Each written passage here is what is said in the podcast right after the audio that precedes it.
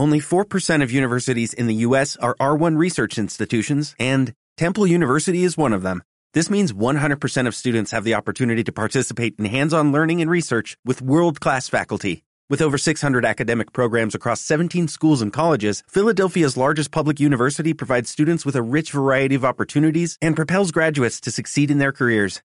Temple University. Schedule a campus tour today at admissions.temple.edu/visit.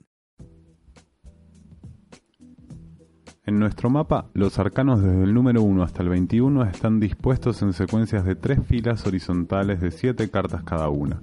El loco, cuyo número es el 0, no tiene una posición fija, se pasea por encima mirando hacia abajo a las otras cartas, dado que no tiene casilla. El loco es libre de espiar a todos los otros tipos y puede irrumpir inesperadamente en nuestras vidas con el resultado de que, a pesar de toda intención consciente, acabamos actuando como locos. Este vagabundo arquetípico con su fardo y su báculo es muy visible en nuestra cultura actual, pero siendo un producto de nuestra cultura mecanizada prefiere cabalgar a caminar. Podemos verlo en su versión actual con barba y saco de dormir en los arcenes de las carreteras sonriendo, mientras nos hace un gesto con el pulgar en el sentido de nuestra marcha. Y si este carácter representa un aspecto inconsciente de nosotros mismos, nos sentiremos inclinados a reaccionar emocionalmente hacia él, de una manera u otra. Algunos se sentirán al instante obligados a parar y a dejar subir a este autoestopista, recordando que ellos en su juventud disfrutaron también de un periodo de descuido, y de descuidado de ambular antes de asentarse y adoptar una forma estable de vida. Otros, que jamás en la vida hicieron el loco durante su juventud, acogerán al vagabundo, ya que representa un aspecto de la vida no experimentado por ellos y hacia el cual se sienten atraídos inconscientemente. Puede resultar también que otro manifieste una reacción negativa hacia este sujeto y reaccione instantáneamente y violentamente, y que, de repente, se encuentre virtualmente temblando de cólera. En este caso, el conductor presionará con rabia el acelerador a fondo, apretando los dientes y huirá literalmente de este inocente mirón, murmurando imprecaciones sobre su aspecto desaliñado. Lo que le gustaría es tomar por la mano a ese joven loco, cortarle el pelo y darle un buen baño, una afeitada y colocarle en la semana de 40 horas, donde debería estar. Tal irresponsabilidad me enferma, murmurará. De hecho, su hostilidad hacia ese sujeto es tan arrolladora que puede llegar a sentirse mal. Cuando llegue a su casa se encontrará exhausto e inexplicablemente triste, pero al día siguiente, cuando la obsesiva visión haya sido barrida, si lo es, se abrirá dentro de él un espacio para la pregunta. ¿Por qué no podría vagabundear ese sujeto a su placer si le gusta? ¿Qué daño hace? Pero el daño al observador ya se le ha hecho. La simple visión de este compadre ha abierto una lata llena de gusanos, y estos salen saltando y retorciéndose como una docena de preguntas, cada uno pidiendo una respuesta. ¿A qué se parecería vivir como ese sujeto? ¿Qué sería mi vida si tirara a la basura mi despertador, mis pertenencias y me pasara toda la primavera y el verano paseando bajo los cielos azules? Como no hay manera de volver a meter estos gusanos en la lata, nuestro conductor se encontrará inmovilizado, en casa, tratando de dar respuesta a todas estas preguntas y soñando sueños imposibles. Quizá con suerte consiga llevar a término alguno de estos sueños. Cosas muy extrañas pueden pasar cuando uno se enfrenta con un arquetipo. Las reacciones hacia el loco pueden ser tan diversas y variadas como las personalidades y experiencias de la vida de aquellos que lo enfrentan. Lo cierto es que el contacto con un arquetipo evoca siempre una reacción emotiva de algún tipo. Explorando estas reacciones inconscientes, podremos descubrir el arquetipo que nos está manipulando y liberarnos de él y de alguna manera de su coacción. Así, la próxima vez que nos enfrentemos a esta figura arquetípica en la vida exterior, la respuesta no será necesariamente tan irracional y automática como la descrita anteriormente.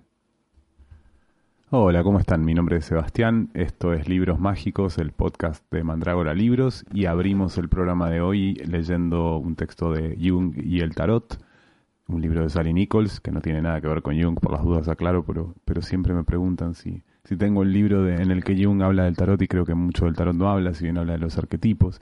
Y arrancábamos leyendo este Jung y el tarot, el pasaje en el que, en el que al principio ella empieza a hablar un poco de de lo que es el viaje en el tarot, ¿no? El, el, viajante, el loco, recorriendo los arquetipos y empieza hablando un poco del loco y hablando un poco de, de, cómo ve ella, ojo, es un libro escrito hace un tiempo ya, pero, pero cómo cree ella que encaramos al loco y, y, esta figura tan, tan extraña que, que, se nos aparece, tan, tan molesta y, y, siempre molesta, eso está bueno recordarlo, no, no, porque, no porque tengamos nosotros algún tipo de rebeldía, vamos a, vamos a encarnar más al loco porque en sí representa toda la rebeldía que no estamos encarnando. Así que nada, una, una pequeña introducción de, este librito hermoso que de lo que va a tratar o de lo que se va a ocupar es de los de un, un, diagrama que ella hace de los septenios del tarot, que van desde, desde el mago hasta el carro, desde la justicia hasta, el, hasta la templanza y desde el diablo hasta el mundo, eh, obviamente siguiendo el esquema de Marsella, ¿no? el de White es distinto, en el cual ella arma un, un viaje, un viaje de, una ida y una vuelta, como, como siempre nos gusta nos gusta decir que, que, el tarot es un camino, eh, que en los arcanos mayores hay un camino delimitado, dibujado, arquetípico, y que si lo recorremos de, principio a fin, algo de magia sucede. Bueno, y vamos a empezar la, lectura o a continuar la lectura de, este librito con, con, una partecita, un fragmento del capítulo sobre el arcano 13, sobre la muerte. Y dice así, se le preguntó a Krishnamurti cómo se preparaba para la muerte. A esto contestó, cada día muere un poco. En el contexto de su respuesta era obvio que no se trataba de una contemplación mórbida del hecho de la muerte física. La idea era más bien cambiar diariamente, con cada momento, liberándose de las cosas que nos ligan al inconsciente. La idea de Krishnamurti es que cada día nos ofrece muchas puertas a la nueva vida si queremos abrirlas, en vez de anticiparnos con furia y con miedo a la aceptación de una gran transformación que suponemos nos espera tras una puerta final. Jung también indicaba la idea de que vivir la vida plenamente es la manera natural de acercarse a la muerte. Como psicólogo, conoció los sueños de cientos de personas de edad avanzada, descubrió que, en el, el inconsciente de aquellos que se acercaban a la muerte no hablaba en los términos de rondar el gran, el gran final de la vida, por solo los artículos esenciales para el bienestar espiritual y físico, dejando atrás el resto. El problema era, por supuesto, reconocer lo esencial. Cada día nos presenta muchas oportunidades para hacer este tipo de elección espiritual y al hacerlo podemos evitar los muchos rodeos tentadores que seducirían nuestras energías con promesas o que podrían volvernos a las costumbres indolentes del comportamiento infantil. Rechazar la cooperación es el en el desmembramiento de nuestro propio ser crea un estrechamiento en el flujo vital, lo que lleva a la muerte espiritual. Según Jung, tal, tal comportamiento puede acabar incluso en la muerte física. Dice así, si se rechaza la exigencia de autoconocimiento que es requerida por el destino, esta actitud negativa puede acabar en la muerte real. La exigencia no se hubiera manifestado en esta persona si no hubiera sido capaz de luchar con perspectivas de vencer, pero se verá atrapado en un callejón sin salida, de donde solamente el autoconocimiento podrá ayudarle a salir. Verse seducidos, adormecidos o tentados de escapar de nuestra participación consciente en la vida y sentirnos atraídos a cooperar con la muerte ha sido un tema, un tema muchas veces dramatizado en las artes. La muerte como seductor es el tema favorito de la pintura de Manuel Deutsch, el soldado muerte abrazando a una muchacha, que nos muestra una mujer en un abrazo obsceno con un amante que es un esqueleto que la seduce en una unión repulsiva y estéril. Algunas veces la muerte se ha representado como una madre benéfica que nos sofoca con una amable canción de cuna que nos lleva hacia el gran sueño. Sin duda, este era el aspecto que debía de tener la muerte que tenía en su mente Dylan Thomas cuando amonestaba a su padre. No vaya suavemente hacia esta buena noche. La edad avanzada debe quemarse y encolerizarse con la proximidad del día. Rabia, rabia contra la muerte de la luz. De esta misma manera, hemos de enfurecernos contra el sutil halago de la muerte, ese tentador satánico que puede inducirnos a la ausencia mental, al descuidarnos de manera que no nos convirtamos en víctimas de un accidente, o que puede también inducirnos más abiertamente al suicidio, morir, dormir. Si la tentación de matar a nuestro lado sombrío, de matar de una vez y para siempre todo ese problema, ese aspecto rechazado de nosotros mismos, se hace abrumadora, puede llegar a ser autodestructiva. Hay muchas maneras sutiles de cometer suicidio, tanto físico como espiritual.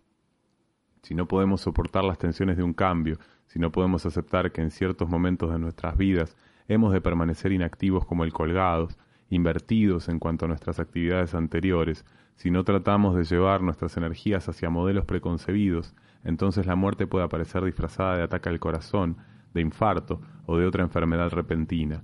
Puede suceder también que una persona atrapada en un círculo vicioso de preocupación mortal por sí mismo pueda sencillamente desvanecerse, tanto corporal como espiritualmente. Como indicó Jung, la naturaleza se encuentra, la naturaleza encuentra innumerables maneras de acabar con una existencia sin sentido. Qué bien esto, me encantó. La naturaleza, a ver, vamos a hablarlo de vuelta. La naturaleza encuentra innumerables maneras de acabar con una existencia sin sentido. Me encanta esta, esta idea de, la naturaleza justiciera de Jung y nos deja y nos deja bastante que pensar, creo yo. No sé si voy a voy a agregar mucho este texto porque estaría bueno, va, yo grabándolo lo escuché un par de veces y, y, me gustó mucho, me, me, trajo me trajo un poco de un poco de paz sobre algunas cosas que, que venía pensando, así que les dejo la, la misma tarea, escúchenlo, escúchenlo otra vez y, y nada, aprovechenlo. El libro es Jung y el Tarot, lo tenemos obviamente en Mandrágora, esto es eh, Rivadavia 211 San Isidro o en mandrágoralibros.com, recontra recomendadísimo y a ver el precio debe andar en unos 1030 pesos. Eh, bueno, nada, esto fue el Libros Mágicos de hoy, tratamos de, hacer resúmenes y de leer pasajes cortitos de libros para que no se aburran los, los lectores, los lectores de, de Instagram, que Spotify, etcétera. A veces más tiempo es, es peor, así que nada, espero que lo hayan disfrutado, eh, nos vemos la próxima, pórtense mal, háganla bien y saludos a todos.